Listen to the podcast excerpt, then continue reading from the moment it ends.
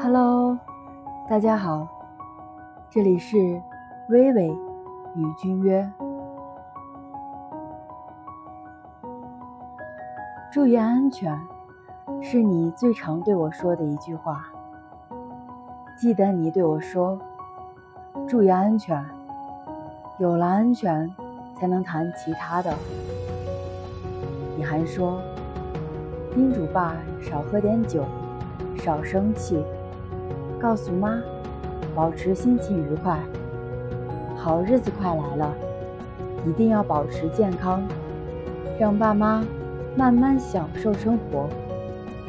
你爸妈是这样，我爸妈也一样。成熟，大概是你最吸引我的一个特质。